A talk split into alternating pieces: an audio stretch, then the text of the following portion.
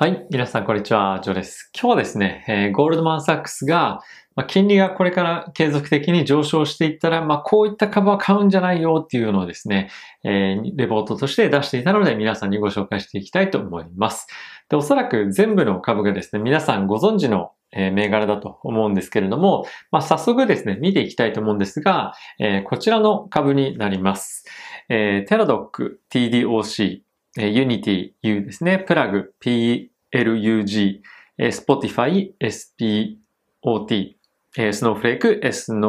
SNOW、Uber UBER というところなんですけれども、えー、おそらくですね、えー、去年皆さんもしかしたらどれかしらの銘柄持ってたことってあるんじゃないかなと思うんですね。で、どれも、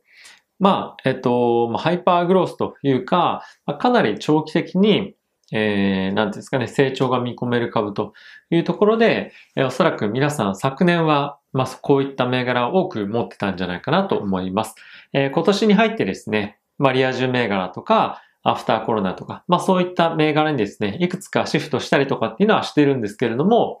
えー、これらの銘柄非常に、まあ、注目度も高いですし、人気も高いということから、まあ去年も今年も引き続き、たくさんの方が持っていると思います。で、まあ、今回ですね、金利がかなり急激に上昇したこともあって、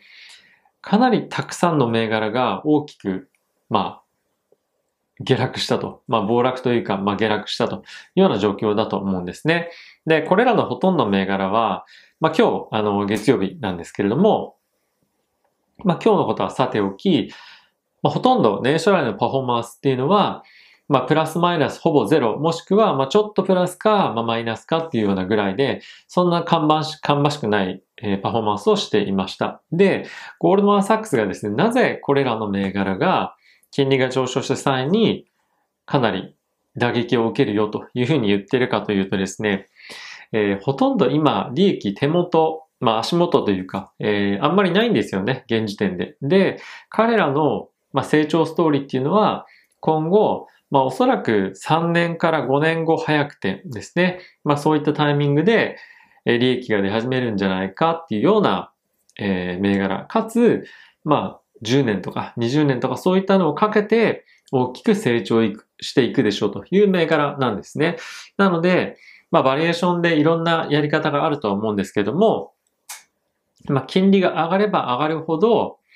えー、そういった成長ストーリー、大きな成長ストーリーを持って、しかも今あんまり手元に売り上げがない、利益がない銘柄っていうのは非常に厳しいバリエーションになりがちなんですね。なので、そういったこともあって、この銘柄、これらの銘柄を、まあ、買わない方がいいですよ、売った方がいいですよ、というふうに言っています。なので、まあ、コンセプトとしては、これらの銘柄っていうふうに挙げてますけれども、まあ、おそらく皆さんのポートフォリオの中にもまだこういった関係の、まあ、こういった性質のポートフォリオって他にもあるんじゃないかなと、えー、思っています。例えば何っていうのはですね、まあちょっと上げづらいんですけども、まあ今売り上げが結構ここ最近非常に多いのが、あの、赤字上場して3年、5年、10年とかっていう成長を見込んで、まあそういった成長性を期待してですね、株価を買うっていうのが、もう特に去年の後半非常にトレンドとしてあったんじゃないかなと思っています。で、えー、年明けぐらいからですね、2月の、まあ手前、1月の後半ぐらいから、まあそういった銘柄を中心に売られたと。まあそれは、まあバリエーションが非常に高かったっていうところもあると思いますし、まああとは買われすぎたっていうところもありますよね。あとは、えー、ほんとここ最近の金利の上昇でさっき申し上げたようにバリエーションの観点から今手元に近い年限のえー、時にですね、あんまり利益がないとバリエーションとしては非常に、非常に安くなりがちなので、まあこういった銘柄が中心に売却されたっていうのが、まああったと思います。で、えー、じゃあ、ここで考えたいのが2つあると思うんですね。まず1つは、金利が本当に上がるのかっていうところと、あとは金利が上がった時に本当にこういった銘柄が下がるのかっていうことがえ考えなきゃいけないポイントなんですけれども、まず1点目のポイント、金利は本当に上がるのかというところなんですけども、僕はですね、金利に関しては今後どんどん上がっていくと思います。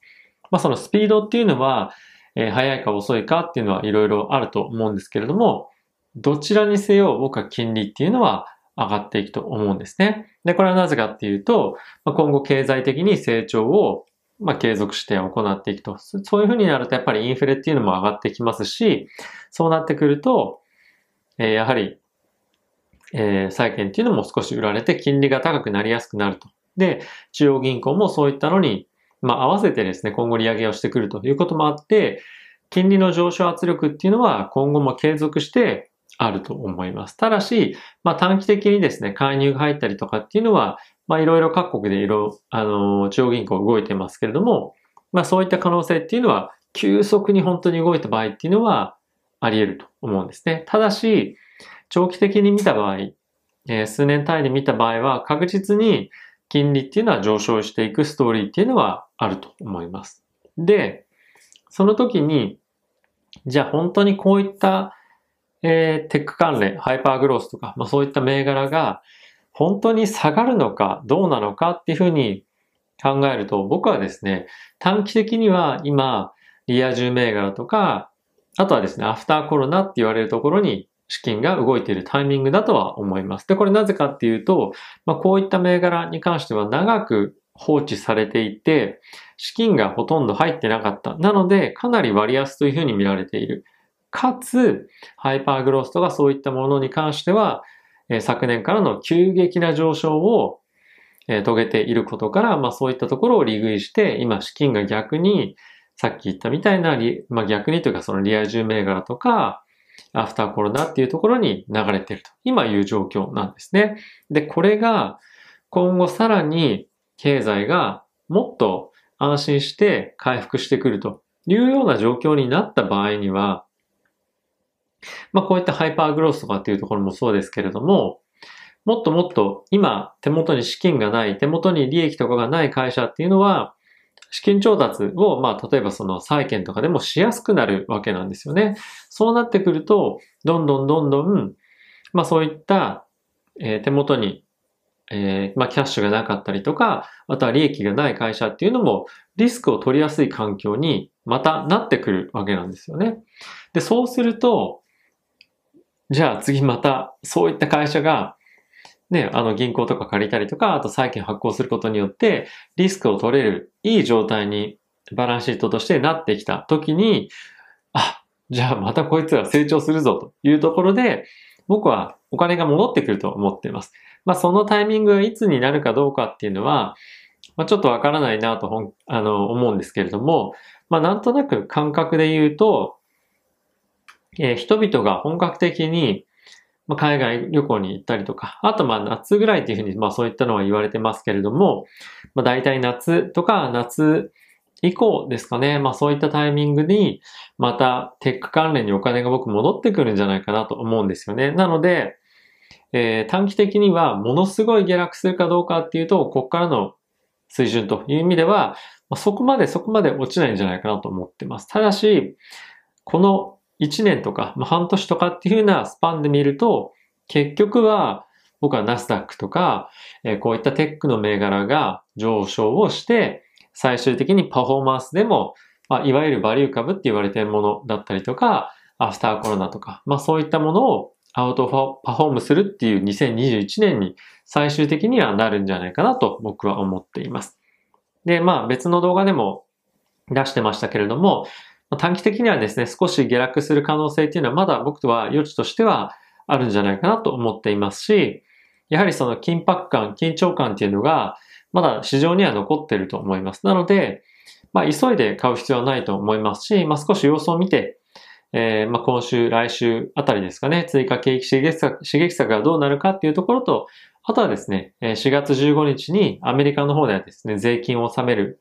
えタイミングが来るんですけれども、ま、その前ですね、に株式の売却っていうのがよく起こりやすいということもあって、少し市場としてはですね、えー、まあ、不安定な感じにここ1ヶ月ぐらいはなるんじゃないかなと思うんですよね。なので、この1ヶ月はですね、そんなに焦って株とかっていうのを買っていく必要はないんじゃないかなと思うんですね。で、その売りとかっていうのはだいたい一服し始める4月の前半とか、まあ4月の中旬ぐらいから株を仕込み始めて、今年のあと、まあ、半年とか半年ちょっとの、えー、上昇相場っていうのを取っていけたらなとは思っています。まあ大きく下げる局面があったら、まあこれらのテック銘柄っていうのを買ってもいいんじゃないかなと思いますし、あとはここで、まあ、ゴールドマンが挙げてる、えー、銘柄の中にはですね、もうこれ絶対確実に今後、まあ成長ストーリー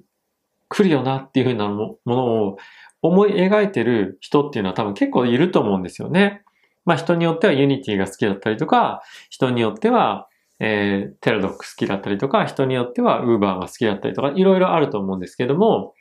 まあそういった銘柄この中に入ってると思うんですよ。なので、こういった売りが一服するタイミング、まあいつかっていうのはわかんないですけど、まあ今もそうですが、まあ少し安くなってるタイミングで、ちょこちょこちょこちょこ、えー、仕込んでいって、長期的に持って最終的には、まあ笑顔になれるような相場っていうのが、まあ今僕はその準備期間なんじゃないかなと思っています。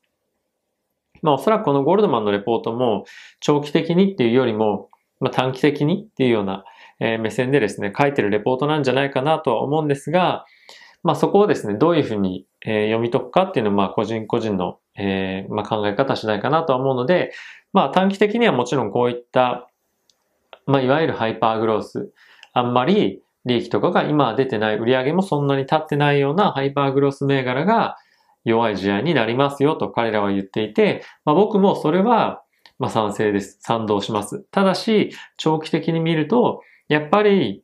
まあこれらの銘柄、こういった銘柄っていうのはまた資金が戻ってくるタイミングがしかも今年のうちに来ると思いますので、えじっくりと僕はですね、この1ヶ月とかっていうのをゆっくりえ使って仕込んでいこうかなと思っています。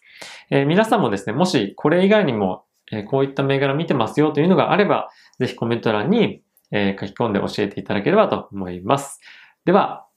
動画ご視聴ありがとうございました。また次回の動画でお会いしましょう。さよなら。